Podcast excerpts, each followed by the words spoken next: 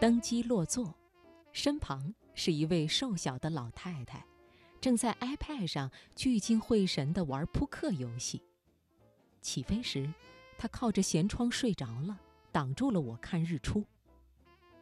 乘务员来送饮料，我正在考虑饮料的糖分。他醒来，依着我的耳朵，轻轻地说：“番茄汁，一点点冰。”我替他转告，自己也一样要了一份。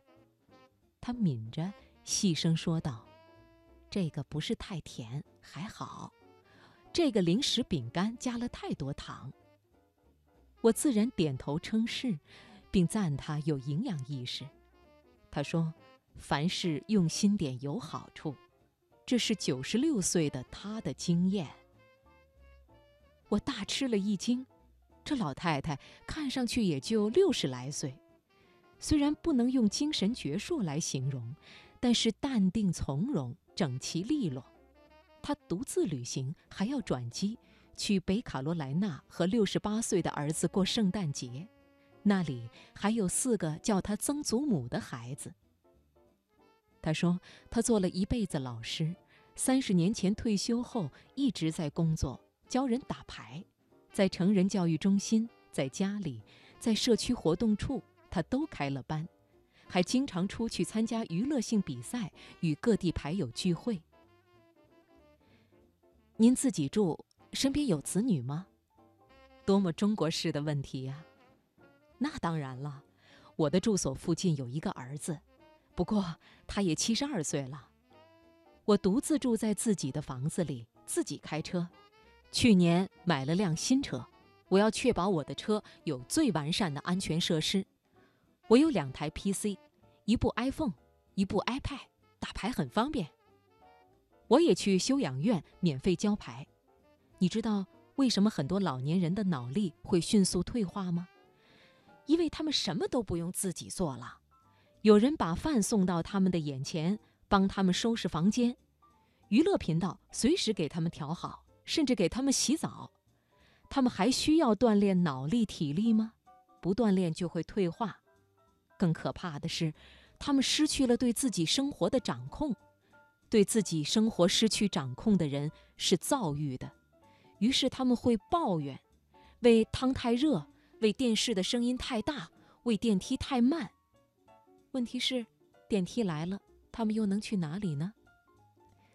不如你来跟我学桥牌，你会喜欢的。十几分钟一局，很锻炼逻辑思维能力和记忆力。出了错的话，我会告诉你，多么幸运。这会儿你最大的麻烦就是输了一局牌，可还是学到了东西。我以无比敬佩的态度听着这些真知灼见。飞机下降，我的耳膜开始疼。他面不改色，还在缓缓到来。可惜我已经听不清了，大概意思是，他此行探访儿孙，在海边自己租了一间公寓，以此招引孙子们来玩儿。我住三个月，从来不待在儿子家。婆婆和媳妇在一个屋檐下的时间，超过一顿晚饭的时间，就是不科学的。我不能把我儿子夹在中间难做人，他太太应该是他最重要的女人。这位老太太九十六岁，是家里四个孩子中最小的一个，从小自由成长，无所拘束。起飞的时候，她挡住了我看日出；降落的时候，她为我打开了一个世界。